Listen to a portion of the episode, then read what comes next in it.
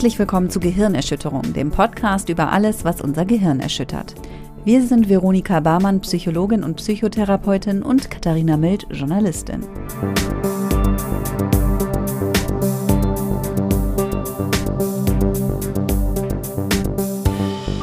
Und in der heutigen Folge wollen wir über Alkohol sprechen und Alkoholsucht, weil in den letzten Tagen war es öfter in den Medien als Schlagzeile zu lesen, dass im Lockdown immer mehr Menschen Alkohol trinken. Also mehrere Studien darauf hinweisen, dass einfach Alkohol in unserer Gesellschaft noch mehr zum Problem wird als sowieso schon. Und je länger der Lockdown dauert oder je mehr wir auch, je stärker wir uns in diesen Lockdown hineinbegeben, desto schlimmer wird das halt mit dem Alkoholkonsum. Und wir haben ja auch schon in vergangenen Folgen sehr oft darüber gesprochen, dass man bei vielen psychischen Erkrankungen auch ein größeres Risiko hat, alkoholkrank zu werden, ja. beziehungsweise dass eine Alkoholsucht oft mit anderen psychischen Erkrankungen einhergeht fällt mir spontan die anxiolytische Wirkung des Alkohols ein. Genau. Also die angstlösende Wirkung des Alkohols, weshalb es unter anderem bei Angststörungen auftritt, aber auch bei Depressionen oder auch bei ich glaube, bei Borderline hatten wir auch ja. äh, die Sucht als komorbide Störung.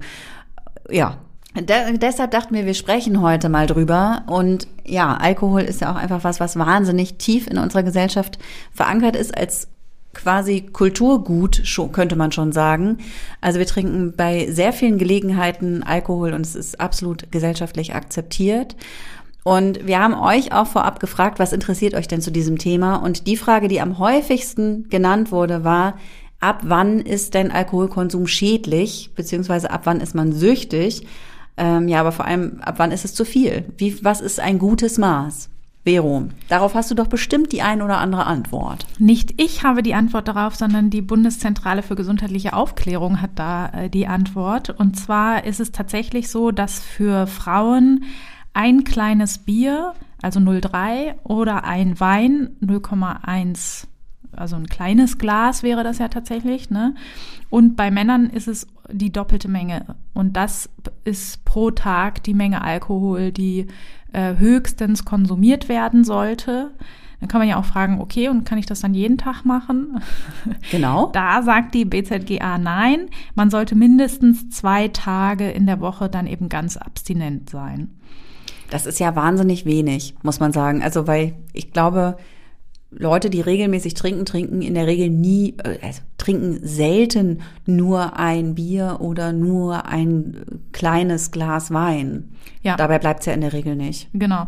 Also das ist das Erste, ne, dass die Leute natürlich in der Regel dann auch mehr trinken.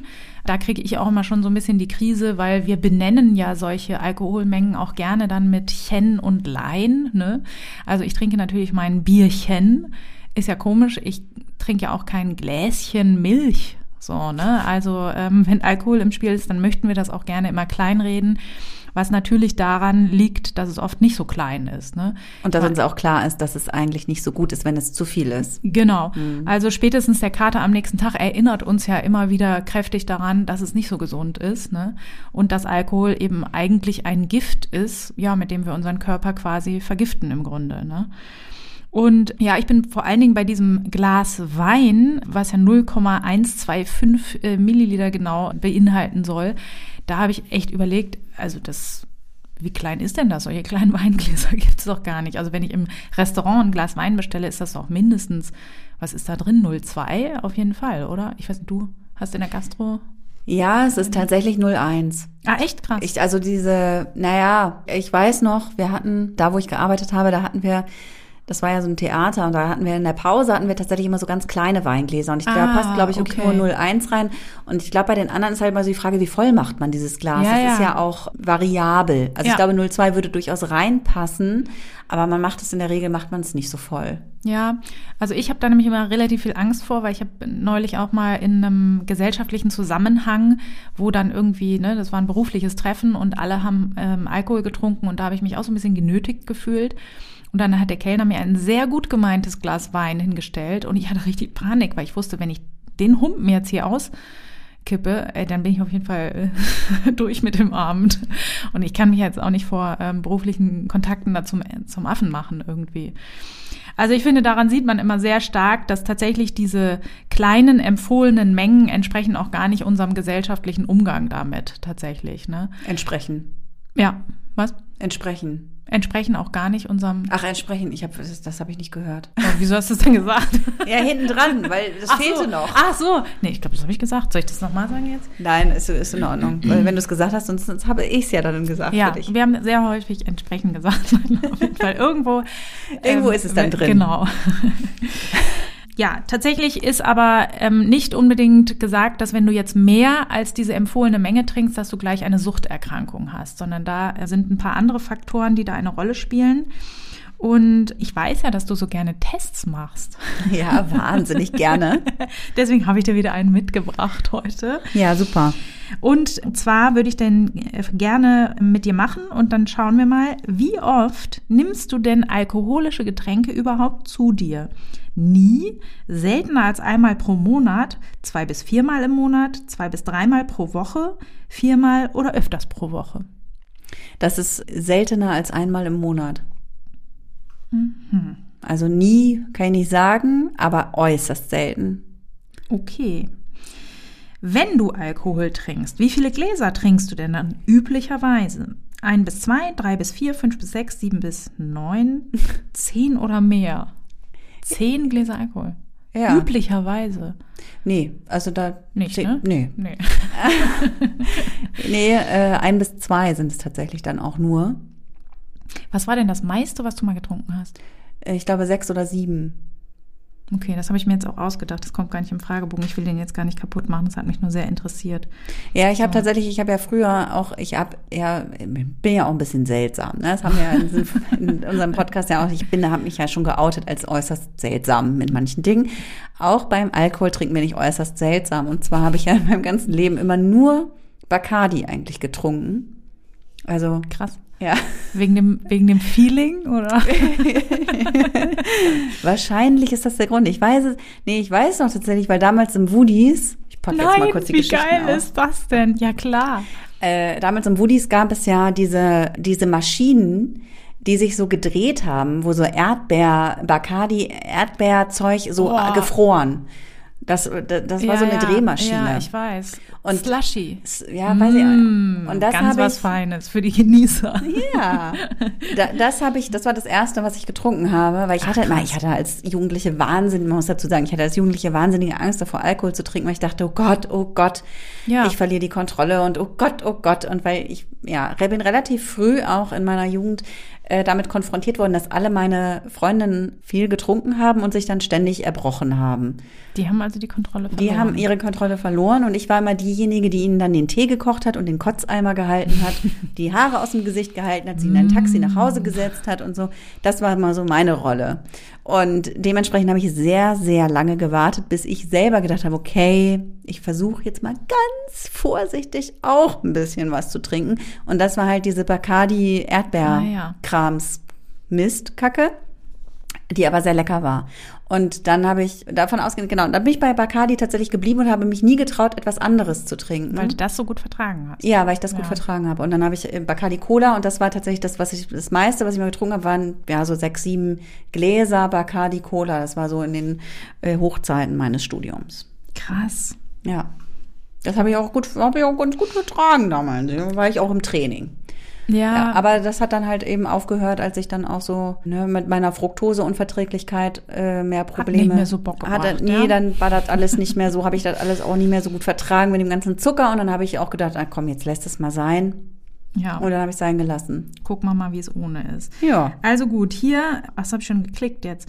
Wie oft trinken Sie sechs oder mehr Gläser Alkohol bei einer Gelegenheit, zum Beispiel bei einem Abendessen? Das haben wir ja schon gesagt, dann ist das bei dir ja nie. Das ist richtig. Nie, okay. Habe ich Nie. schon mal weit, habe ich schon geschlussfolgert.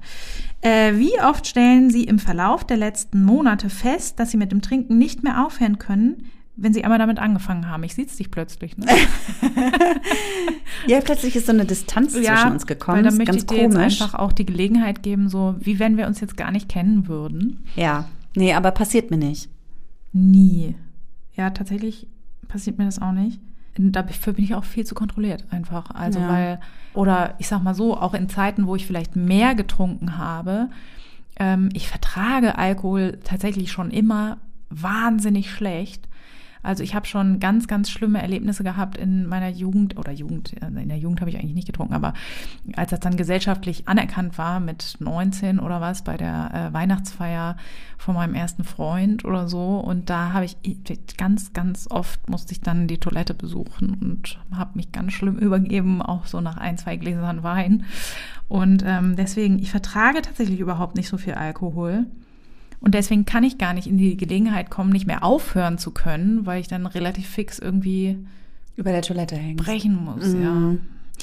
So, du aber hier nie. Ja. Wie oft hinderte dich im Verlauf der letzten zwölf Monate dein Alkoholkonsum, das zu tun, was von dir erwartet wurde? Nie. Ja. Es tut mir leid, ich bin ja jetzt echt nicht so die Vorzeige Alkoholabhängige. Muss ja nicht sein. Ja, also tatsächlich, das ist ja auch immer die Frage, das ist ja auch ein schwieriges Kriterium, kommt ja darauf an, wie das Leben organisiert ist. Ne? Also wenn ich jetzt zum Beispiel äh, Hotelfachmann bin, dann kann ich mir das vielleicht eher einrichten, als wenn ich irgendwie einen Job habe, wo ich immer die Frühschicht habe oder sowas. Ne? Das würde ich bei mir, also in den letzten zwölf Monaten garantiert nicht, aber insgesamt ist das ja fraglich. Also ich habe schon Vorlesungen verpasst, weil es mir zu schlecht ging. Aber in den letzten zwölf Monaten? Nein, natürlich so. nicht. Aber jetzt, ich überlege jetzt gerade, ob das überhaupt schon mal in meinem Leben vorgekommen ist. Ja, doch, das äh, denke ich auch. Weil man einen schlimmen Kater hatte. Ja, ne? Da ja. hat man schon Sachen auch ausgelassen. Wie häufig hast du in den letzten zwölf Monaten am Morgen ein erstes Glas Alkohol getrunken, um in Gang zu kommen, nachdem du am Vortag viel getrunken hattest? Klingt nach keinem gesunden Verhalten. Habe ich auch tatsächlich noch nie in meinem Leben gemacht. Ich auch nicht. Ich hatte mir einmal ähm, äh, mit jemandem vorgenommen, auf einem Festival Bier zu frühstücken. Oh, wie eklig. Es war mehr oder minder eine Wette. Ja, und ich habe es auch nicht geschafft. Äh, also wir hatten uns das ganz fest vorgenommen und es ging einfach nicht. Also ähm, Glück für euch. Ja. Wie oft empfandest du in den letzten zwölf Monaten Schuld oder Reuegefühle, nachdem du getrunken hattest? Auch nie. Ja, doch, bei mir schon. Weil ich auch ein mini kleines Glas äh, schon sehr bereue, wenn dann irgendwie um drei so ein Baby schreit oder so und man denkt, Scheiße. Ja, okay, das stimmt. Wenn ich jetzt nüchtern wäre, wäre es echt viel schöner alles. So. Äh, wie oft war es in den letzten zwölf Monaten unmöglich, sich daran zu erinnern, was am Vorabend geschah, weil du getrunken hast? Auch nie. Nee, ne? War das überhaupt schon mal in deinem Leben? Ja, nee, hatte ich tatsächlich auch noch nie in meinem Leben. Haben wir auch unser Instagram-Publikum gefragt, übrigens, wie ah. viele das schon hatten. Ich werde das mal kurz nochmal nachgucken, wie der aktuelle Stand ist. Ja, also ich hatte das auch noch nicht so richtig. Also ich hatte schon Abende, wo ich sehr betrunken war, aber das war dann auch immer so nach diesen zwei Gläser Wein, wenn mir dann der Kreislauf so abgeschmiert ist, ja, dann war ich auch irgendwie so dehydriert und fertig irgendwann, dass ich schon auch nicht mehr jetzt äh, jedes Schritt, Detail, ja, jeden Schritt des nach Hause, des traurigen, äh, creepy Nachhausewegs mir erinnere, aber ein Filmriss eigentlich nicht. Nee. Von unseren Followern hatten es tatsächlich schon äh, 54 Prozent haben Nein gesagt, aber immerhin 46 Prozent hatten schon mal. Ja, finde ich auch viel. Ist äh, ja, aber auf der anderen Seite, wenn ich überlege, so in meinem Freundeskreis da hatten es auch die meisten schon. Ja, also auch alle Leute, die ich kenne, die regelmäßig trinken, also ja, nee, fast alle eigentlich, das stimmt schon. Ja, deshalb, es ist eigentlich eher eine niedrige Zahl. Ja. Bist du oder jemand anderes schon mal verletzt worden, weil du getrunken hattest? Körperlich? Ja. Ach so. Ach so. Ja, also. Dass man natürlich gemein wird, ist auch häufig. Ja, ja also. Ja. Ähm, nee, körperlich. Äh, weil ich getrunken hatte. Ja. Nee. Obwohl, bin ich schon mal hingefallen? Ich überlege gerade. Genau, ich wollte gerade sagen, das geht nämlich eigentlich schneller, als man so denkt. Ich weiß, einmal ist mein Handy kaputt gegangen, weil es mir runtergefallen ist. Ja, Handy ins Klo habe ich letztens auch mal wieder dran gedacht. Hat man auch gern gemacht. Also, Aber ich glaube, ich habe mich nicht verletzt, noch nie. Ich habe mal einem eine gehauen. Und das hätte ich, glaube ich, nicht gemacht, wenn ich nüchtern gewesen wäre. Krass. Entschuldigung. Ähm, du müsstest jetzt nochmal sagen, ob ein Angehöriger oder eine Angehörige, ein Arzt, Ärztin oder eine andere Person aus dem Gesundheitsbereich schon mal besorgt über deinen Alkoholkonsum sich geäußert hat oder vorgeschlagen hat, dass du den einschränken sollst. Nee. Das hat mir auch noch nie jemand gesagt. So, jetzt werten wir mal aus. Ja. Da wird jetzt eine bestimmte Überraschung auf uns warten. Ja, du, das ist echt der schlechteste Test ever. Du hast einen Punkt erreicht.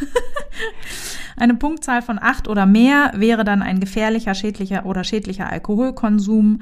Genau. Ja, ähm, und diesen Test kann man irgendwie im Internet auf jeden Fall finden, dass unsere HörerInnen genau. den auch nochmal machen können, wenn sie ja, möchten. Genau. Oder? Ja, es gibt auch verschiedene, das, es muss auch nicht dieser Test sein, es gibt verschiedene Selbsttests im Internet, die man machen kann. Und das sind auch häufig seriöse Quellen. Man muss halt gucken, dass das eine Beratungsstelle ist oder ähnliches ähm, und nicht, was weiß ich, Becks oder was. Ja, du hast ja jetzt eben diese Grenzen nochmal gesagt von der BZGA, wo der schädliche Alkoholkonsum beginnt. Mhm.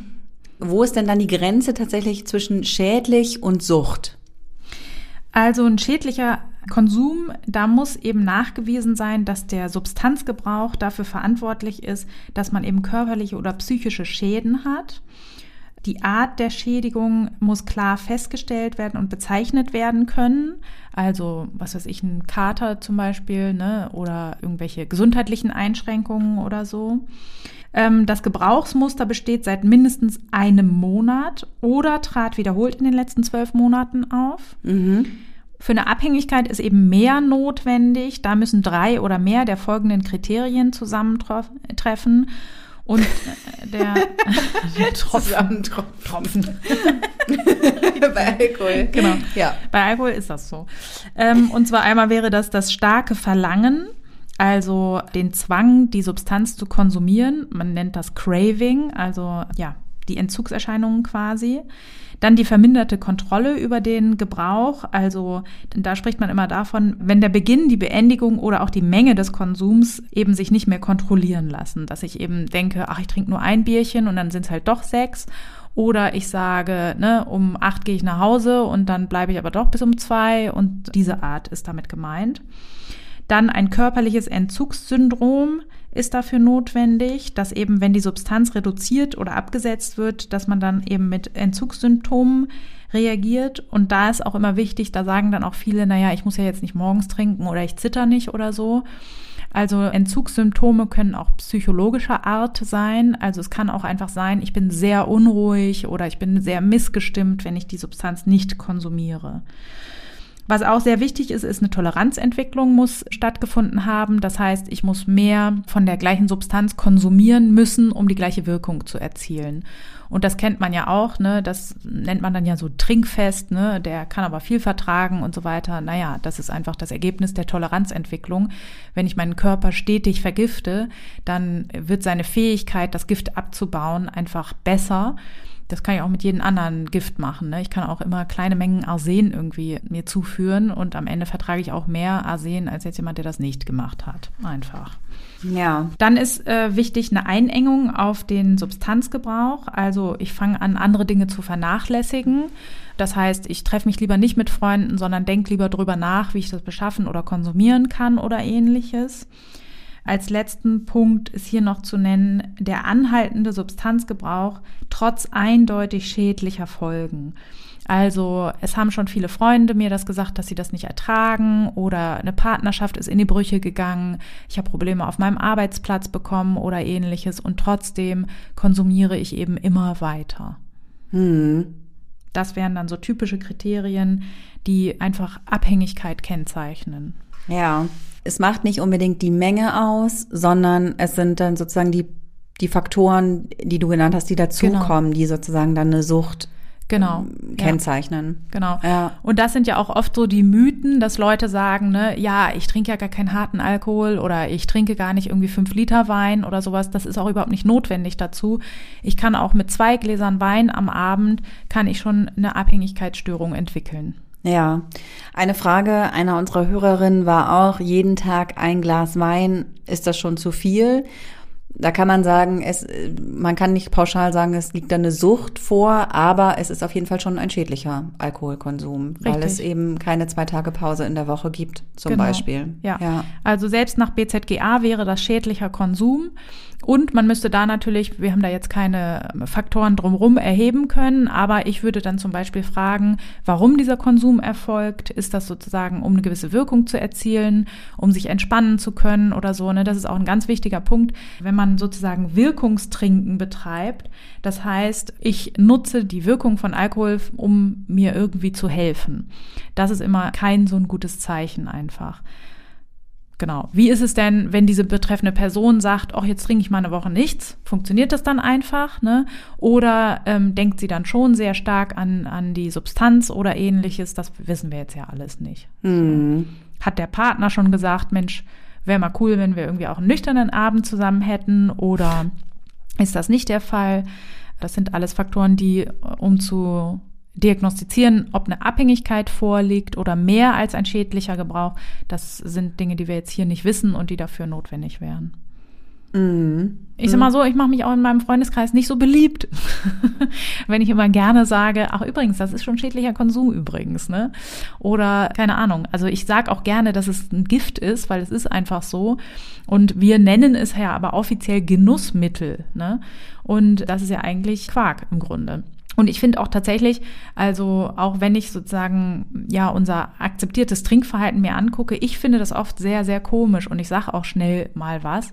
Also ich war zum Beispiel neulich auf einer Party vor Corona und da war ein Teilnehmer dieser Party ähm, oder ein Gast so betrunken, der konnte nicht mehr sprechen, konnte nicht mehr zielgerichtet laufen, ist gestürzt die ganze Zeit und es hat einfach niemanden interessiert. Also ich habe da gesessen, mich hat das absolut schockiert und ich dachte mir so, okay, der ist halt jetzt vergiftet. Ne? Also das ist eine schwere Vergiftungserscheinung, die der zeigt und alle äh, lachen und, und, und schlagen dem noch auf die Schulter so. Ne? Und ähm, das ist schon ein Umgang, ja, den ich nicht so teile und mit dem man sich aber auch gleichzeitig nicht so beliebt macht oft. Ja, es ist ja in unserer Gesellschaft echt wahnsinnig akzeptiert und eher noch, ja, man wird eher noch gefeiert in vielen ja in vielen Runden dafür, wenn man halt eben so viel trinkt oder halt auch sich dann in so einer Situation zum Affen macht und Genau, ist ein Zeichen für Männlichkeit, ne? Man ist witzig, ne? Also mhm. ich bin immer die absolute Spaßbremse dann halt im Gegenzug quasi. Ähm, ja, es ist gut angesehen in vielen Teilen der Gesellschaft, auf jeden Fall. Ja. Jetzt habe ich auch in einem Interview mit Uli Borowka gelesen, das ist ja der ehemalige ein ehemaliger, ein ehemaliger Fußballspieler, genau, bei Werder war er der besten auch. Mannschaft der Welt. ja, ich glaube, sie haben heute wieder verloren, oder? Ja, natürlich. Es tut mir leid. Deswegen bin ich auch ein bisschen missgestimmt heute.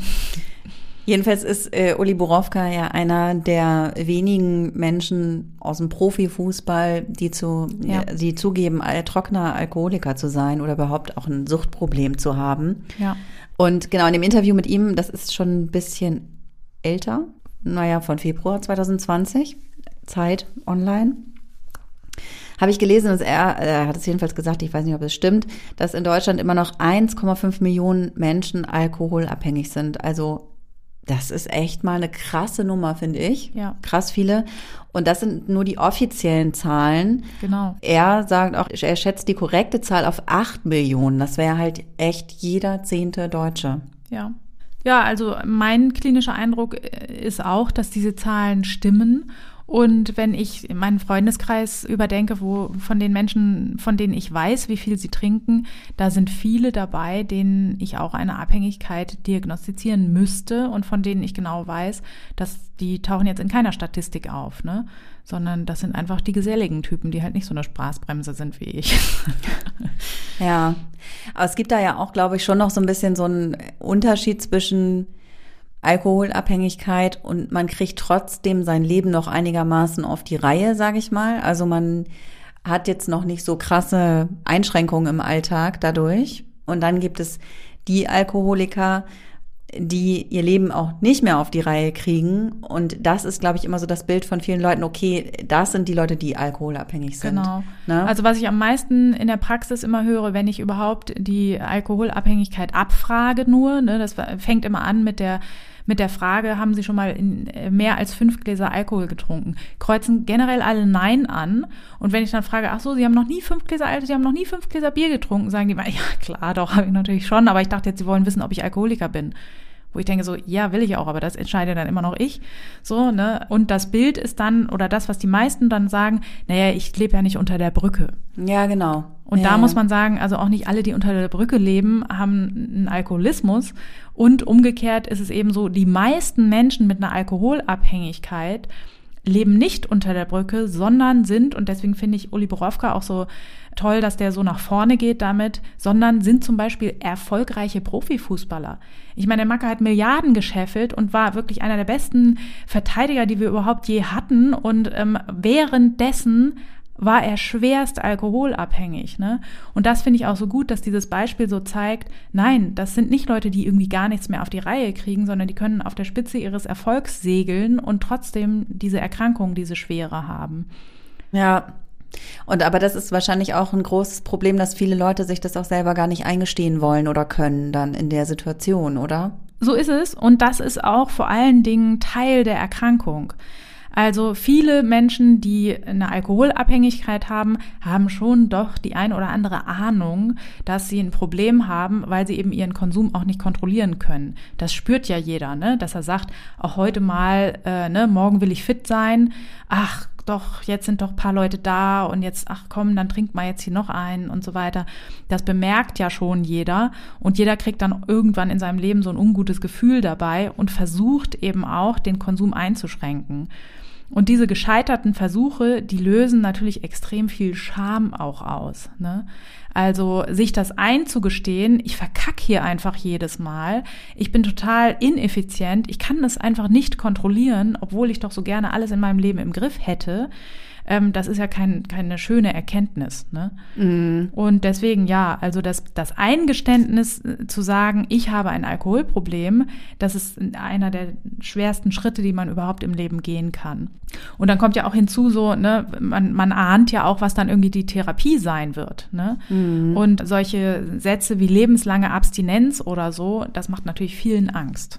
Ja. Ist das tatsächlich dann auch die, die einzige Therapiemöglichkeit, sag ich mal, abstinent zu werden? Ja, es geistern noch so ein bisschen andere Therapiekonzepte herum. Es gibt zum Beispiel auch das Konzept des kontrollierten Trinkens und das höre ich auch immer mal wieder, dass Ärzte das empfehlen oder ja, dass in Beratungsstellen das vielleicht noch so erklärt wird. Die Studienlage zeigt sehr eindeutig, dass das keine wirksame Strategie ist. Also tatsächlich ist die komplette Abstinenz die einzige wirksame Therapie und auch die Behandlungsleitlinien, die im Übrigen wieder jeder googeln kann, ne, die sind öffentlich zugänglich. Die sagen schon, dass Abstinenz die Voraussetzung ist, um eine Abhängigkeitserkrankung behandeln zu können. Ja, also wenn man sich jetzt tatsächlich mit diesem Problem in Therapie begibt, dann wird man ja wahrscheinlich nicht einfach nur, ja, hören Sie mal auf zu trinken und dann läuft das schon, wird man ja vermutlich, hoffentlich nicht hören, sondern man wird auch irgendwie dann noch an die Hand genommen, oder? Wie sieht das genau aus? So eine, ja, eine Entzugstherapie oder wie, und nennt man das so? Entzugstherapie? Ja. Ja, also, oder eine Suchtbehandlung quasi, ne? Eine Suchtbehandlung. Das klingt gut. Ja.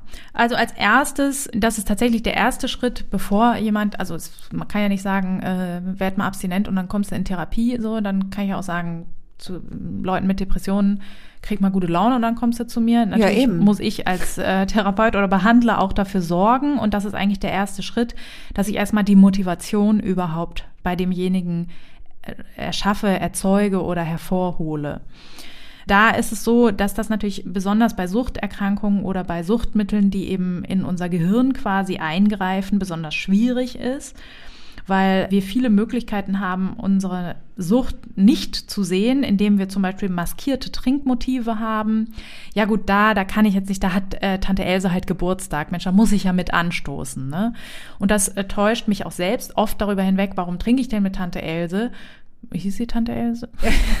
Mit wem auch immer.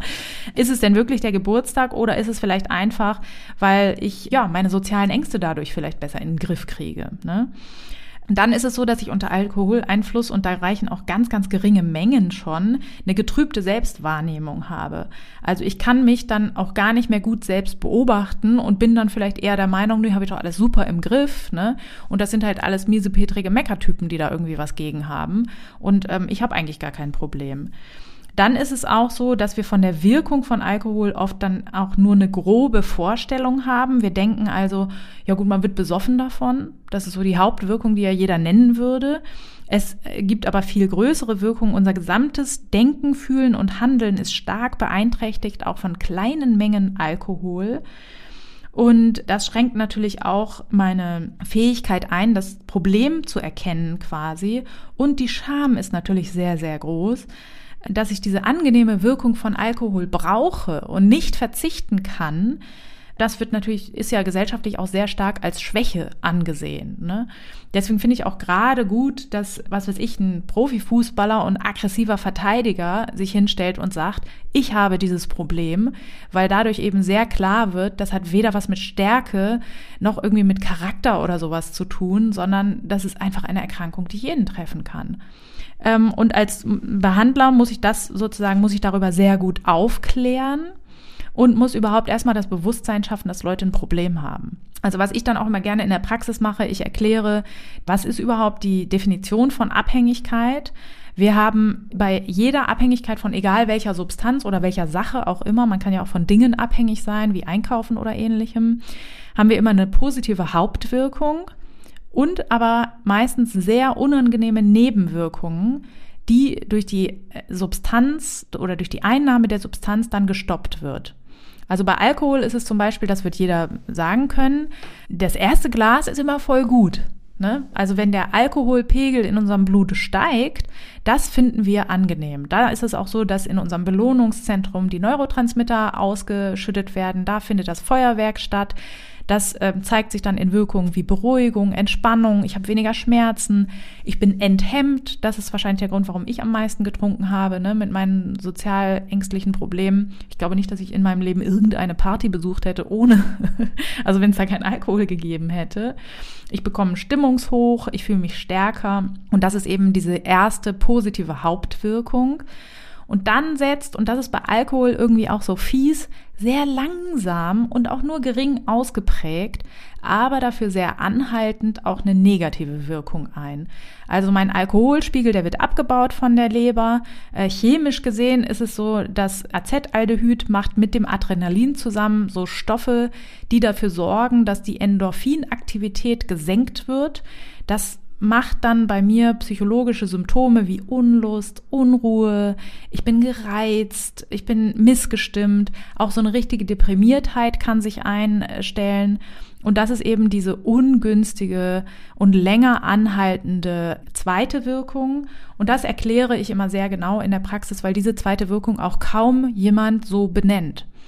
Also äh, unter Freunden werde ich dann auch schon mal gern ausgelacht. Ja, ja, das ist halt der Kater. Ja, aber es ist halt mehr als der Kater, sondern eine Dysphorie am nächsten Morgen, die würde ich vielleicht gar nicht so benennen. Ich denke einfach, ich bin so ein bisschen mies drauf. Aber mhm. dass das mit dem Alkoholkonsum am Vorabend zu tun hat, das weiß man oft gar nicht. Also das ist aber was, was sozusagen verzögert am nächsten Morgen eintritt, nicht jetzt. Ja, das ist oft auch schon, vielleicht kennst du das, wenn man so äh, in der Disco steht und langsam nüchtern wird. Mm. Also eigentlich trinkt man ja am Anfang Alkohol, weil es schön und euphorisch ist und den Rest des Abends säuft man ja eigentlich nur noch gegen das Nüchternwerden an. So. Und das ist eigentlich, da ist auch schon diese Gereiztheit und Verstimmung könnte man da auch schon bemerken. Aber das ist halt sozusagen, kann dann bis zum nächsten Morgen bleiben. Und das finde ich auch, deswegen ist bei mir auch so, bin ich immer abstinenter geworden, weil tatsächlich ich das bei mir sehr, sehr stark bemerke, dass wenn ich abends auch nur ein kleines Gläschen von Wein oder sowas getrunken habe, dass ich am nächsten Morgen eine extrem kurze Lunte habe, was früher in meinem Leben keine Rolle gespielt hat. Aber wenn man eine Menge Bläger hat, dann wird man schnell sehr ätzend. Und ähm, das kann ich bei mir überhaupt nicht leiden. Also wenn dann irgendwie ein Kind hat was und ich denke halt irgendwie schon, wenn ich das Mama höre, dann denke ich schon so, oh Gott, was ist? Und das kann ich überhaupt nicht leiden. Und das merke ich auch, das bin gar nicht ich, sondern das ist tatsächlich auf diese zweite Wirkung des Alkohols zurückzuführen. Und das können auch viele Menschen nachvollziehen. Zu den Komorbiditäten ist auch zu sagen, wenn ich jetzt zum Beispiel an sich nicht normal in Anführungszeichen gestimmt bin, sondern weil ich vielleicht depressive Verstimmungen habe, schon niedergestimmt bin, dann ist ja auch diese erste positive Wirkung für mich doppelt schön weil ich vielleicht endlich seit Monaten mal wieder ein bisschen euphorisch gestimmt bin. Dann ist aber auch diese zweite einsetzende Wirkung noch gefährlicher, weil zu meinen Depressionen dann eben noch zu meinem Morgentief, unter dem ich wahrscheinlich eh schon leide, auch noch dazu kommt, dass ich diese in Anführungszeichen verminderte Endorphinaktivität mich noch depressiver macht. Und darüber kläre ich als erstes eigentlich immer auf und ähm, schaffe so ein Bewusstsein, dass eben ja, also diese positive Wirkung, die wir natürlich alle kennen durch Alkohol, also es ist ja auch, also ich war sicherlich auf Partys oft sehr lustig und angstfrei, aber halt nicht aus mir als Person heraus, sondern einfach nur, weil ich mir vorher schon einen reingelötet habe. Diese positive Wirkung, die bezahlt man relativ hoch. Was dann ja noch hinzukommt, ist die Toleranzsteigerung. Also wenn ich regelmäßig trinke, dann reicht es halt auch nicht, wenn ich ein Glas trinke, sondern dann muss ich irgendwann drei trinken, um diese Wirkung zu erzielen. Und um auch diese negativen Folgen, die potenzieren sich auch tatsächlich. Das heißt, ich fühle mich immer schlechter morgens, je regelmäßiger mein Körper an Alkohol gewöhnt ist. Und dann muss ich eben auch, um diese depressiven Verstimmungen, die immer stärker werden, in Anführungszeichen behandeln zu können, muss ich auch eben immer regelmäßiger trinken und immer mehr dieser Substanz zu konsumieren. An diesem Beispiel wird auch immer, finde ich, ganz klar, man braucht keine besonderen Gründe, um in eine Alkoholabhängigkeit reinzugeraten. Also die Substanz an sich und ihre Wirkung ist einfach Grund genug. So, also ich brauche nicht irgendwas Schlimmes erleben oder besonders, was weiß ich, ein Alkoholtyp sein oder das besonders äh, viel in meiner Familie haben, wobei es tatsächlich Zusammenhänge gibt, ne, dass die Erblichkeit von Alkoholsucht kann man sehen in Studien, aber das alleine reicht natürlich auch nicht aus und ich kann auch völlig ohne genetische Vorbelastung in so eine Sucht reingeraten, wenn ich die Substanz einfach regelmäßig konsumiere. Also das erste ist also, ich muss Motivation schaffen. Das mache ich eben auch mit einer guten Psychoedukation. Ich erkläre also, was passiert im Körper überhaupt, wenn wir Alkohol konsumieren, was passiert mit der Psyche, wenn wir Alkohol konsumieren, weil da auch viele Mythen natürlich rumgeistern und viele ja wissen einfach gar nicht die komplette Wirkung von Alkohol. Dann ist es so, dass tatsächlich, wenn dann die Motivation da ist, ein körperlicher Entzug stattfinden muss der sollte bei Alkohol auch tatsächlich bei starkem Konsum immer unter ärztlicher Aufsicht stattfinden, weil eben Krampfanfälle und Delirium auftreten können und sogar, ja, das kann sogar zum Tod führen. Deswegen, das ist ganz wichtig. Da muss man auch immer entscheiden, geht das ambulant oder muss man das stationär machen oder genau. Also der Entzug ist wirklich sehr, sehr wichtig überhaupt für die Therapie. Und dann wäre der dritte Schritt, dass ich eben alternative Umgangsformen erlernen muss. Es gibt natürlich Situationen, in denen ich trinke, weil ich zum Beispiel starke Emotionen habe und ich weiß, wie ich anders mit denen umgehen soll. Oder ich trinke vielleicht vermehrt bei Konfliktsituationen. Dann ist es gut, wenn ich sozusagen meine kommunikativen Fähigkeiten verbessere, wenn ich lerne, meine Bedürfnisse einzufordern in zwischenmenschlichen Beziehungen. Vielleicht trinke ich aus sozialen Gründen. Dann ist es gut, wenn ich soziale Kompetenzen lerne und sage, ne, dass ich irgendwie anders lerne, mit Menschen Kontakt aufzunehmen und äh, solche Dinge. Also da gibt es, das ist dann natürlich sehr individuell, da muss man analysieren, ne, was sind denn diese typischen Situationen von jemandem und dann muss ich eben da als Therapeut Alternativen anbieten. Wie kann man das alles eben auch ohne Alkohol gut meistern? Ein großer Teil der Therapie ist auch die Standhaftigkeit trainieren. Und das ist eben das, was du auch schon gesagt hast, dass es einfach wahnsinnig schwer ist, in unserer Gesellschaft akzeptiert, nichts zu trinken. Hm. Also ich habe das immer die Erfahrung immer in den Schwangerschaften gemacht, wenn ich, da habe ich natürlich dann gar nichts mehr getrunken. Und dann gibt's ja diesen äh, Teil der Schwangerschaft, wo man vielleicht noch nicht jedem Hans und Franz auf die Nase binden möchte, dass da äh, ein kleiner Mitbewohner im, in einem schlummert. Und wo man aber trotzdem schon kein Alkohol trinkt. Und das ist wirklich kaum zu schaffen, weil dann immer so, na, bist du schwanger? Ja, will ich jetzt vielleicht nicht sagen, ja, aber warum denn nicht und so. Und da, äh, ja, habe ich meistens schon zurückgegriffen auf irgendwelche Sachen wie, ja, ich nehme gerade Antibiotika, kannst halt aber, aber auch nicht monatelang erzählen. Oder irgendwie, nee, ich habe gerade eine Magenschleimhautentzündung, ist jetzt voll schlecht oder so. Und das tatsächlich, weil der gesellschaftliche Druck wahnsinnig hoch ist zu trinken. Ja, erlebe ich auch so. Total krass. Und das muss ich natürlich trainieren. Wie kann ich mich dagegen zur Wehr setzen? Ne? Wie offen möchte ich damit umgehen? Ne? Also ich habe auch schon, wenn es mir wirklich ganz gegen den Strich geht, es gibt manchmal Gruppen, die so aggressiv trinken, dass ich dann einfach mich hinstelle und sage, nee, ich bin trockene Alkoholikerin einfach um mal so einen Downer rauszuhauen für die Gesellschaft, für die Lustige, so, ne? Ist von meinem Mann sehr gern gesehen, dieses Verhalten. Der immer muss das denn sein und so. Aber ja, das muss sein. Mein Gott, das kann doch sein. Es kann jeden treffen. Jeder kann äh, ein trockener Alkoholiker sein und kann in dem Moment, wo gesagt wird, komm, einen trinkst du noch, komm, trink doch auch mal mit, ne? In dem Moment kann das für mich eine ganz, ganz schwierige Lebenssituation sein, die, äh, ja, darüber entscheidet, ob ich eine erfolgreiche oder nicht erfolgreiche Therapie oder Behandlung von so einer schweren Erkrankung wie einer Sucht schaffe. Und ich finde diesen Umgang damit super lapidar und finde, jeder sollte dann viel stärkeres Bewusstsein haben und vielleicht auch sagen, ja, finde ich gut, dass du nichts trinkst, dann trinke ich heute auch mal nichts oder so. Ne? Ist ja auch gesund. Na eben. Also tatsächlich ist es so, dass 250 verschiedene Krankheiten gefördert werden durch Alkohol. Ne? Also es ist immer so dieses gängige Bild, ja, eine Leberzirrhose oder so. Ja, man kann auch nicht nur eine Leberzirrhose kriegen, man kann auch eine Leberentzündung kriegen, man kann auch eine Fettleber durch Alkohol bekommen. Man kann mannigfaltige Krebsarten bekommen. Das ist Blasenkrebs, die Bauchspeicheldrüse ist oft in Mitleidenschaft gezogen. Alle Organe, die von Alkohol berührt werden, also der Mund, Kehlkopf, Rachen, Speiseröhre, Magen, ähm, das ist alles, sind alles Krebsarten, die Alkohol assoziiert sind. Das Brustkrebsrisiko von Frauen ist durch schon ganz geringen Alkoholkonsum ähm, selbst wenn ich nur ein Glas Wein am Tag trinke, das vielleicht zu unserer ähm, Hörerfrage, ist mein Brustkrebsrisiko als Frau um zehn Prozent erhöht, was ja nun also wirklich eine hohe Zahl ist. Ich laufe Gefahr, dass mein Gehirn in Mitleidenschaft gezogen wird. Ähm, alle möglichen Herzerkrankungen, Kreislauferkrankungen sind wahrscheinlicher. Also oder wie MyLab, die auch sehr interessante Videos zum Alkoholkonsum gemacht hat und zu dem, wie das chemisch stattfindet, wie das abgebaut wird und ob eben auch die Frage, der Frage nachgegangen ist, ob auch kleine Wirkungen Alkohol nicht doch ein bisschen gesund sind, so, ne, das eine Glas Rotwein, was ja angeblich irgendwie vor Herzinfarkt schützt und so weiter. Das hat sie da nochmal sehr stark, sehr gut beleuchtet und sagt in dem Zusammenhang, dass die Nebenwirkung Tod tatsächlich ähm, stark erhöht ist durch Alkoholkonsum. Und ähm, ja, besser kann man es eigentlich nicht zusammenfassen. Das ist tatsächlich so. Und dabei muss der Alkoholkonsum noch nicht mal riskant oder schädlich sein, sondern es reicht schon geringer, ne? Ja, genau, ja. auf jeden Fall. Also deswegen sage ich auch immer, es ist ein Gift. Und wenn man betrunken ist, dann ist man vergiftet. Ne? Also das ist nichts anderes als die Reaktionen des Körpers irgendwie damit zu handeln, dass es jetzt einen Stoff äh, gibt hier im Blutkreislauf, der richtig, richtig schädlich ist für alle Organe. Mhm.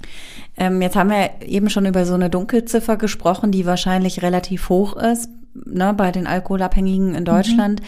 Wie ist denn das, wie viele Menschen von denen, die als offiziell alkoholkrank gelten, kommen denn in eine Behandlung? Oder also ist das so untersucht? Ja, ja, ja, ja. ja, das ist leider nur ein sehr geringer Teil. Also nur 13 Prozent von allen Alkoholabhängigen in diesem Land bekommen eine adäquate Therapie. Das hat natürlich verschiedene Gründe, motivatorische Gründe haben wir schon genannt. Es ist aber auch ganz, ganz häufig eine mangelnde Aufklärung. Da kriege ich auch immer einen total Zusammenbruch, wenn ich höre irgendwie, nö, nö, mein Arzt hat gesagt, ja, ach, mit Antibiotika kann man ruhig schon mal so ein Gläschen Bier trinken oder so. Warum das denn? Schon ohne Antibiotika sollte ich das als Arzt nicht empfehlen, wirklich, ne? Oder auch irgendwie, wenn Ärzte nicht darüber aufklären, was schädlicher Alkoholkonsum ist, sondern stattdessen sagen, auch ein Bierchen ist in Ordnung. Ne? Das ist nicht in Ordnung. Und da müsste man eigentlich auch Behandlungen anbieten. So, und das ist halt eben auch häufig nicht der Fall. Und es ist natürlich auch so, dass das Stigma immer noch recht hoch ist. Ne? Gerade wenn wir jetzt im, im Profisport zum Beispiel uns bewegen.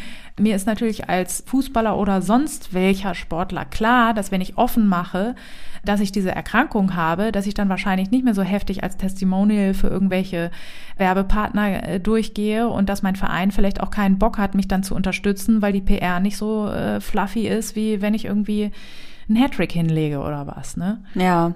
Und wenn man sich ja die, diese hohe, also diesen hohen, was du eben gesagt hast, dieser hohe Druck in der Gesellschaft auch mitzutrinken oder auch diese fehlende Akzeptanz für Menschen, die nicht Alkohol trinken, führt ja wahrscheinlich auch dazu, dass die Rückfallquote relativ hoch ist, weil es einfach wahnsinnig schwierig ist als alkoholkranker Mensch, ja. äh, der eigentlich trocken ist, dann auch dabei zu bleiben, also das durchzuhalten. Ja, also das wäre auch der letzte Schritt in der Therapie. Eine sehr, sehr ausgiebige Rückfallprophylaxe ist wichtig um den Erfolg überhaupt aufrechterhalten zu können. Du hast recht, ne? Also ein alkoholabhängiger Mensch braucht sieben bis acht Anläufe, um überhaupt langfristig den, den Absprung zu schaffen.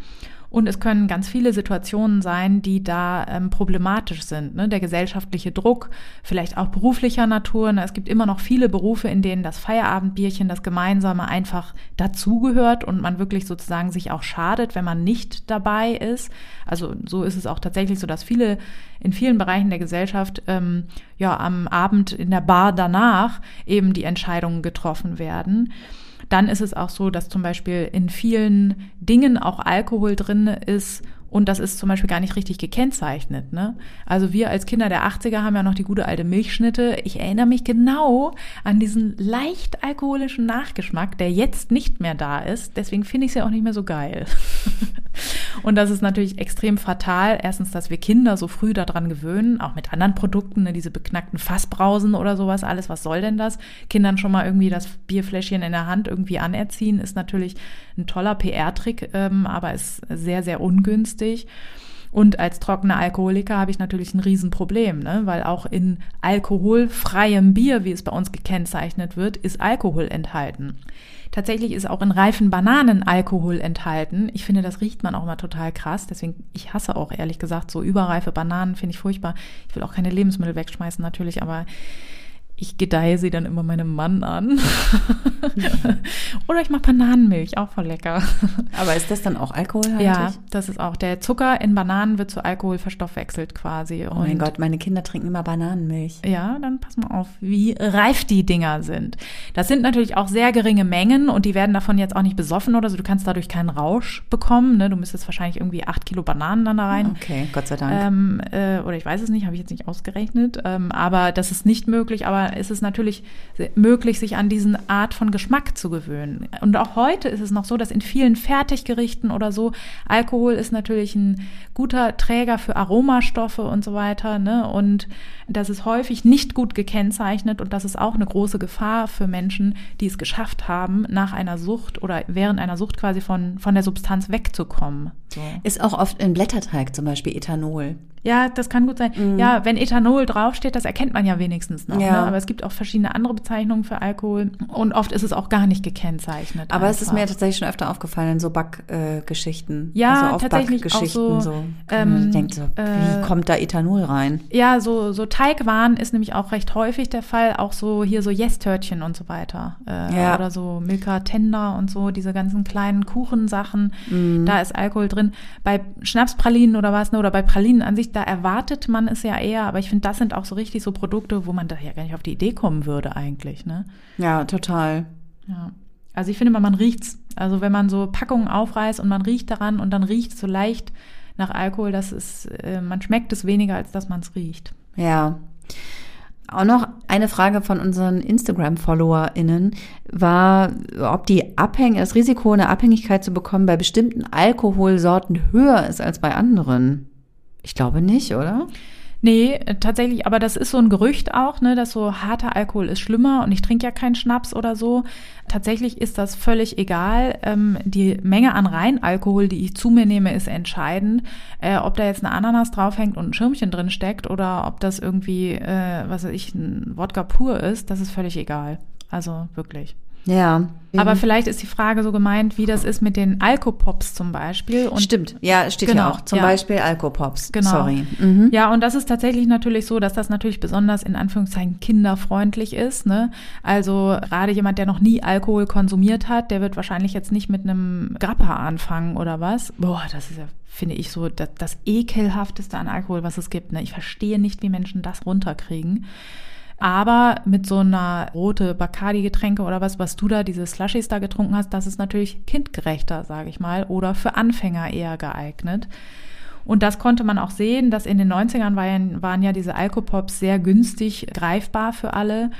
Und tatsächlich kann man auch, äh, ist das ein Trend, der damals gesetzt wurde von der Alkoholindustrie, der auch nach teilweise Verbot dieser Getränke anhält, weil sich die Jugendlichen nämlich einfach mischen machen.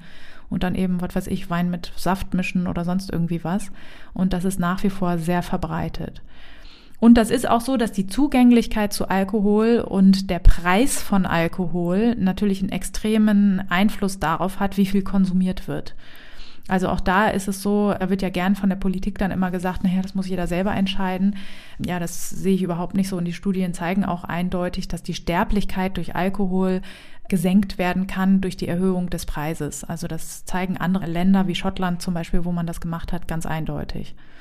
Ja, also wenn man sich das auch alles jetzt mal so vor Augen führt, dass der, der Umgang unserer Gesellschaft mit Alkohol einfach wahnsinnig ungünstig ist. Nicht nur um Alkohol kon zu konsumieren, sondern auch äh, zu viel davon zu konsumieren und auch andere dazu, also Stichwort Gruppenzwang war auch noch so ein Stichwort aus unserer Hörerinnenschaft. Ja. Das ist einfach alles zusammen, ist einfach mega ungünstig für eine Entwicklung oder beziehungsweise auch für die Heilung von so einer Alkoholsucht. Ja ja, wäre es radikal, einfach zu sagen, man, man schafft eine Gesellschaft, die völlig ohne Alkoholkonsum auskommt? Wäre also, doch eigentlich mal eine gute Idee. Ja, also ich habe auch unangenehme Erfahrungen mit Alkohol oder kenne Menschen, die sehr unter Süchten leiden und leide da auch sehr stark mit. Und da ist es immer so, ich wünsche mir immer heimlich, ich könnte es wegzaubern. Also wenn ich jetzt einen Button hätte, wo ich draufdrücke und dann gibt es keinen Alkohol mehr auf der Welt, würde ich sofort drücken. Auf jeden Fall, ohne zu zögern. Und aber tatsächlich, wenn man das umsetzt, ne, es gibt ja Gesellschaften, in denen, die eben keine Trinkkulturen sind, wie zum Beispiel in arabischen Ländern oder wenn der Islam Staatsreligion ist oder so, und die haben tatsächlich auch weniger Alkoholabhängigkeiten. Verbote gehen aber natürlich, wie wir so aus der Prohibition in äh, den USA gelernt haben, immer mit einem großen Schwarzmarkt einher. Und äh, ja, was wäre El Capone ohne die Prohibition? Nischt oder so ein gammeliger Verbrecher, der nie berühmt geworden wäre oder so. Deswegen, das ist natürlich auch jetzt keine gute Lösung aber ähm, das Bewusstsein zu stärken dafür, dass eine Abhängigkeit sich schneller entwickelt, als man gucken kann und dass das auch keine lapidare Erkrankung ist, ne? sondern auch wenn ich vielleicht nicht daran versterbe oder so, ist es ja so, dass meine Lebensqualität massiv eingeschränkt ist dadurch. Meine Fähigkeit, Beziehungen zu anderen zu führen, ist extrem beschränkt. Ich habe, äh, ne, meine Werte verändern sich, ich, meine Persönlichkeit verändern sich. Ich diese vermeintliche Lebensqualität, die man so durch dieses Gläschen hier und die Party da hat oder so, die bezahlt man so hoch. Also ich bin schon immer so der Meinung, nichts gegen einen klaren Kopf. Also das ist einfach sozusagen ich kann Dinge viel besser wahrnehmen und ja, es gibt natürlich auch viel Scheiße auf der Welt, die kann ich dann auch besser wahrnehmen, aber dann bezahle ich dafür wenigstens nicht so einen hohen Preis, dass ich immer mehr von etwas konsumieren muss, dass ich immer mehr die Kontrolle verliere, dass meine Lebensziele mir völlig aus dem Fokus geraten und nur noch der Alkohol das einzige Ziel ist, ohne dass mir das sogar so bewusst ist. Und deswegen, ja, also ich bin schon recht radikal in meinen Annahmen da. Ich wäre zumindest dafür, dass es echt sehr teuer gemacht wird und dass man es auch nur noch unter bestimmten Bedingungen konsumieren kann. Ich finde zum Beispiel, dass wir das in, in Lebensmittelläden haben hier bei uns. Ne? Also es ist kein Lebensmittel. Ich brauche das nicht zum Leben. Ich brauche das nicht, um mich zu ernähren oder so. Ne? Und ähm, das hat man ja in den skandinavischen Ländern so, dass es nur spezielle Läden gibt, wo es eben nur Alkohol gibt. Das fände ich zum Beispiel total gut, weil dann Kinder auch nicht damit in Kontakt Kontakt kommen einfach und die Selbstverständlichkeit nicht so gegeben ist und ja, auch der Preis sollte meines Erachtens stark erhöht werden, weil auch da ist ja oft ein Argument so die soziale Ungerechtigkeit, dann können sich das nur noch die Reichen leisten. Naja gut, ich sag mal so, die Reichen leisten sich dann eben auch Abhängigkeitserkrankungen, ist ja jetzt nur nicht nur ein Segen. Ne? Also, ja, man könnte zumindest damit anfangen, dass man auch akzeptiert, dass mm, andere Leute nichts trinken. Also, dass man dass man tolerant wird gegenüber nicht trinkenden Menschen. Also das wäre ja schon mal ein Anfang, weil ich finde, da sind wir auch in unserer Gesellschaft echt noch nicht sehr weit. Genau, und dass man das auch unterstützt, ne? dass man auch sagt, Mensch, finde ich total toll, dass du das machst. Und äh, ne, also wenn ich Leute getroffen habe, die irgendwo nichts getrunken haben, dann habe ich ehrlich gesagt immer gedacht, scheiße muss der dicke Eier haben, weil ich würde kein normales Gespräch mit jemandem hier führen können, irgendwie, ohne dass ich jetzt irgendwie schon was drin hätte. Und das kann man auch sagen, das kann man aussprechen. Und ja, das ist viel sinnvoller, als sozusagen die eigene Legitimation dadurch zu bekommen, dass andere noch viel besoffener sind als man selber. Ne? Also dadurch wird mein Alkoholkonsum kein Stück besser einfach. Ja, aber ich glaube, das ist ja auch was, was viele einfach daran so mögen, dass nämlich nicht nur man selber die Kontrolle so ein bisschen verliert, in Anführungsstrichen, also ja. sich entspannen kann, irgendwie äh, ja, einfach mal sich gemeinsam gehen lässt und so. Und das, also ich erlebe das halt auch im Freundeskreis, dass eben Leute das wollen, dass ich das mache, damit sie sich auch angenehmer fühlen und einfach ja. alle gemeinsam mal so ein bisschen locker werden. Genau, das wird einem ja auch oft unterstellt, ne, dass man dann nicht locker wäre. Das ist zum Beispiel auch bei vielen ja gar nicht so. Und es ist natürlich, ähm, das ist ja auch so ein Mythos, ja, ich trinke aber nie alleine sagen mir Leute dann immer oft, auch wenn ich in der Diagnostik mit denen bin. Ja, auch das ist völlig egal für eine Suchterkrankung. Ne? Also wenn ich Freunde habe, die trinken wie die Löcher und ich trinke immer mit denen, dann bin ich nicht weniger alkoholkrank, als wenn ich irgendwie als einziger irgendwie konsumiere. Das ist total egal dafür einfach. Ja. Ein letztes Thema noch, was auch aus unserer Hörerinnenschaft gekommen ist, nämlich die Co-Abhängigkeit von Angehörigen. Ich weiß gar nicht, was das ist, ehrlich gesagt. Ja, die Co-Abhängigkeit ist eigentlich nur meine, sind meine Verhaltensweisen, die ich als Angehöriger oder jemand, der jemanden kennt, der zu viel trinkt, habe, um denjenigen vor den negativen Folgen seines Konsums zu schützen. Je näher mir jemand steht, umso natürlicher ist natürlich, ne, ist ja mein Impuls, dass wenn jemand was total Schlechtes macht, dass ich dann irgendwie ihm versuche zu helfen. Bei einer Alkoholabhängigkeit wäre natürlich die beste Hilfe, jemandem zu sagen, hör mal zu, dein Alkoholkonsum ist schädlich und ähm, die Verhaltensweisen, die du zeigst, die zeigen mir, dass du auf jeden Fall professionelle Hilfe brauchst. Das ist aber meistens nicht das, was wir als erstes tun, sondern wir tun vorher viele andere Dinge, wir unterstützen Betroffene, die viele Heimlichkeitsstrategien oft haben oder viele Ausreden haben für ihren Konsum, darin, das zu tun, weil wir eben diese unangenehmen Folgen, auch den, die Scham und die Konsequenzen, die jemanden auf der Arbeit drohen oder so, natürlich abwenden wollen. Und eine Co-Abhängigkeit fängt tatsächlich da schon an, wo wir einem Freund, der immer sagt, komm, trink doch einen mit, komm, trink noch einen, dass wir einfach mit dem mittrinken. Das ist schon mal das Erste. Obwohl wir vielleicht schon nach zwei Bier gedacht haben, jetzt reicht's eigentlich. Ähm, dass man da nichts sagt, das ist eigentlich schon eine kleine Co-Abhängigkeit. Ähm, dann ist es so, naja, wenn das nahe Angehörige sind und ich versuche sozusagen den Konsum auch mit denen gemeinsam zu verstecken, damit zum Beispiel der Job nicht gefährdet ist. Ich rufe den Arbeitgeber an und sage, nee, der hat Magen-Darm, obwohl er verkatert im Bett liegt oder so. Ähm, das sind alles so Strategien. Und es kann aber auch schon sein, dass ich zum Beispiel mitmache, damit zu behaupten, dass das alles normal wäre. Also so ein Klassiker ist zum Beispiel, ja, so ein Sherry ist auch was Feines, ne? Über jemanden, der jetzt den Sherry dann am Ende der Veranstaltung noch auspackt, obwohl er schon Hacke zu irgendwie in der Ecke sitzt. Da müsste man ja eigentlich sagen, nee, der hat jetzt zu viel, ne? Aber als Angehöriger sage ich dann vielleicht irgendwie so, ja, ach, so ein guter Jahrgang, den gibt man sich dann jetzt nochmal irgendwie, ne? Deswegen bin ich auch allgemein zu solchen, wir haben alle in der gesamten Gesellschaft total viele verharmlosende Einstellungen zum Alkohol. Deswegen kriege ich auch immer die Krise, wenn Leute so teure Weine oder sowas trinken und das dann als Hobby und als Hochkultur verkaufen, wo ich mir denke, naja, warum trinken wir denn Alkohol? Sagen wir mal ehrlich, weil es knallt. Ne?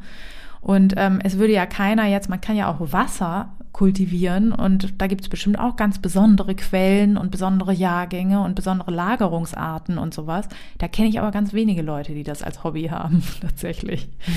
Weintrinker kenne ich mehr. Ja, und das ist bezeichnet sozusagen die Co-Abhängigkeit und es ist auch sehr schwer, da rauszukommen, weil man natürlich auch die Konfrontation oft scheut. Man ist natürlich nicht ja, der gern gesehenste Gast auf einer Party von jemandem, dem man gesagt hat, hör mal zu, du trinkst zu viel. Mm, aber du würdest empfehlen, das auf jeden Fall anzusprechen, immer. Ja. Da bin ich relativ radikal. Mhm. Ähm, ich kann, was heißt empfehlen? Ich kann natürlich niemandem irgendwie Vorschriften machen, aber ich denke das immer umgekehrt. Möchte man denn im Nachhinein derjenige gewesen sein, der es jahrelang mitgetragen hat? Oder möchte man derjenige gewesen sein, der es gesagt hat und sich vielleicht eine blutige Nase geholt hat, aber immer wieder dran geblieben ist? Also wenn mir jemand sehr wichtig ist, dann versuche ich das auch immer und immer wieder anzusprechen tatsächlich. Es ist aber nun mal so, dass diese Suchterkrankung das Bagatellisieren beinhaltet, das Verheimlichen, wie gesagt, und die Ausreden. Und da muss man eben immer gucken, wie weit kann man sich vorwagen, wie weit und wie stark möchte man sich zum Beispiel auch immer wieder verletzen lassen. Ne? Also wenn ich da jemanden drauf anspreche und dann fängt er an heimlich zu trinken, das verletzt mich natürlich. Ne? Also das ist, niemand wird gerne belogen, aber da muss man eben auch sehen, das ist Teil der Erkrankung. Die Sucht wäre ja nicht so schlimm, wenn ich mir von Anfang an bewusst wäre, oh Mist, ich habe hier jetzt gerade eine Sucht entwickelt, da muss ich mal eben schnell was tun dagegen und dann gehe ich mal zum professionellen Behandler und mach das. Ne? Sondern die Sucht besteht ja gerade daraus, dass ich mir die ganze Zeit einrede, auch das machen doch alle und ich habe hier gar kein Problem. Ne? Und als jemand, der das dann anspricht, ähm, ja, das kann ein sehr verletzender Weg sein, aber den würde ich immer, wenn man die Kraft dazu hat, würde ich das empfehlen. Mm. Ich habe hier gerade nochmal was gegoogelt mit Krankheiten und Alkohol mhm. und dann mhm. wird mir manchmal schlägt Google ja so ähnliche Fragen vor, ne? Mhm. Ähnliche Frage. Kann man während der Chemo Alkohol trinken? Ja, habe ich auch schon gesehen. Ich denke so, Leute, ja. ey, ganz ehrlich? Genau. Da kannst du sehen, wie stark sozusagen die Bagatellisierung sein kann. Ne? Und wie groß auch das Verlangen danach offensichtlich ist. So ist es, auf jeden Fall. Und das haben wir ja recht häufig, ne?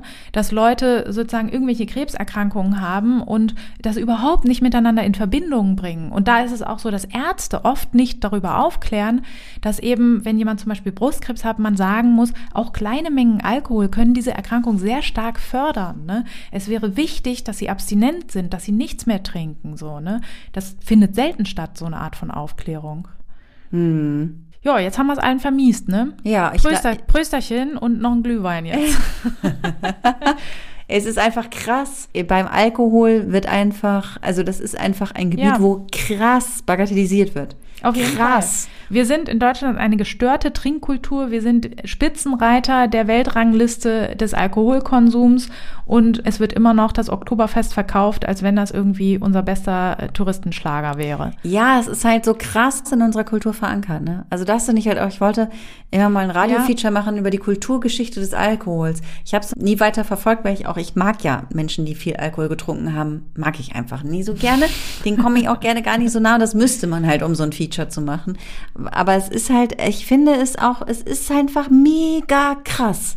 So kann man es sagen. Und ich meine, es gibt ja auch. Verharmlosend. Es, es ist, ist verharmlosend. verharmlosend. Ja. Und da gibt's ja auch einige Songs, die da auch verharmlosend unterwegs sind. Ne? Da können wir jetzt nochmal zum Schluss, können wir nochmal kurz hier die Toten Hosen zitieren. Die ich sonst eigentlich sehr schätze. Ich muss sagen, ich bin großer Toten Hosen-Fan. Ich bin aufgewachsen mit den Toten Hosen. Aber sie haben einen Song rausgehauen, das war auch spät, da war ich schon kein Totenhosen-Phon mehr. kein Totenhosen. Totenhasenphon. ja. kein Totenhosen-Fan mehr. Und zwar war es kein Alkohol, ist auch keine Lösung. Was für ein Kacksong. Ja, unmöglich. Und der ist auch noch, den habe ich heute erst entdeckt, weil ich nämlich tatsächlich gar kein Tote Hosen-Fan bin. Entschuldigung. Bei mir ist das Tote Hose tatsächlich. Ach ähm, Gott, sorry, da fällt mir gerade vor Schreck das Handy runter ja, da, da hört man es schon schunkeln in, in der Tonabfolge. Das ist so ein richtiger Mitgröle-Song. Und dieses gemeinschaftliche, wir latzen uns einen rein und feiern uns noch ab dafür, das ist auch tatsächlich was, was ich gar nicht ab kann. Es gibt aber auch viel äh, andere ähm, Lieder, die sehr treffend beschreiben, was Alkohol für eine Wirkung hat, äh, wenn wir zum Beispiel an Herbert Grönemeyer denken und Alkohol. So heißt das doch auch, oder? Ja, so heißt der Song. Der Song ich genau. bin nämlich neben den Toten Hosen, war ich in den 90ern auch großer Herbert Grönemeyer-Fan. Da treffen wir uns dann wieder. Da treffen wir uns dann wieder. Ja. Was singt ihr denn dein da? Sanitäter in der Not. Ach ja, genau. Alkohol ist dein Fallschirm und dein Rettungsboot. So ist es. Ist das Drahtseil, auf dem du stehst. Ja. Und das war's dann auch schon. Und das Schiff, mit dem du untergehst. Ach genau, das genau. war's auch noch.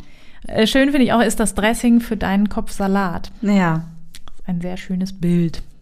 Ja, ich finde auch spannend, ähm, man müsste mal zählen, wie viele Beziehungen gäbe es wohl in diesem Land ohne Alkohol. Also die meisten Beziehungen beginnen tatsächlich auch Ja, enthemmend halt. Es wirkt halt ja, enthemmend. Auf jeden Fall. Also ich glaube, ich hätte gar keine Beziehung ohne Alkohol. Das Ja. ist traurig. ja, so ist Aber tatsächlich habe ich ja meinen jetzigen Mann auch kennengelernt. Ist ja natürlich Quatsch. Wir kennen uns ja schon seit 100 Jahren. Aber wir sind zusammengekommen, da habe ich schon keinen Alkohol mehr getrunken. Ja. Es ist auch wirklich erstaunlich, dass das geklappt hat. ja, Vero, ich danke dir sehr für die Gehirnerschütterung. Ich glaube, wir haben die Hälfte unserer Follower mindestens verärgert. Wir werden mal sehen. Aufgeklärt, weil uns so viel an euch liegt. Wir möchten, dass ihr gesund bleibt. Passt auf euch auf, auch auf den Alkoholkonsum. Ja, genau. Ist Liebe Es ist Liebe, es ist reine Liebe, die wir Ja. euch hier senden. zum Feste. Und statt des Alkohols, was können Sie denn, was ist denn mal gesund stattdessen? Hast du einen guten, noch einen guten Alternativtipp? So, weiß Tee. ich nicht, Orgasmen oder so? Ist Ja. ein guter Alternativrausch? Ach so, um, um das Dopaminsystem anzuregen. Sport ist sehr förderlich. Sport. Sex ist immer gut. Alles gesund. Fördert das Herz-Kreislauf-System. Senkt die Rate der Erkrankungen. Ja, das kann man alternativ machen. Ja, sehr schön. Und dann ist auch das Krebsrisiko gar nicht mehr so erhöht. So ist Zum es. Beispiel. Genau. Wenn man zwei Jahre abstinent ist, dann regeneriert sich auch tatsächlich der Körper und ähm, deswegen lohnt es sich auch. Ne? Also dann hat man seine Krankheitsrisiken wieder so einigermaßen auf den Normalzustand eingependelt und deswegen, ja. Ja, krass, das Also- hätten wir mal am Anfang sagen sollen und nicht erst nach anderthalb Stunden. Genau, jetzt haben die alle schon abgeschaltet. gesagt, Scheiße, Alter, abstinent, das bringt mir doch gar nichts. Doch, Leute, doch. Es bringt noch was, auch am Ende. Ja. Also, was heißt am Ende? Auch nach, nach langen Jahren bringt es noch was. Ja, so ist es. Man muss es dann nur durchhalten. Aber ihr schafft das. Ja. Äh, Übersteht die Feiertage gut und sauft euch, trinkt nicht so viel Glühwein und dann hören wir uns nächste Woche wieder. Macht's gut.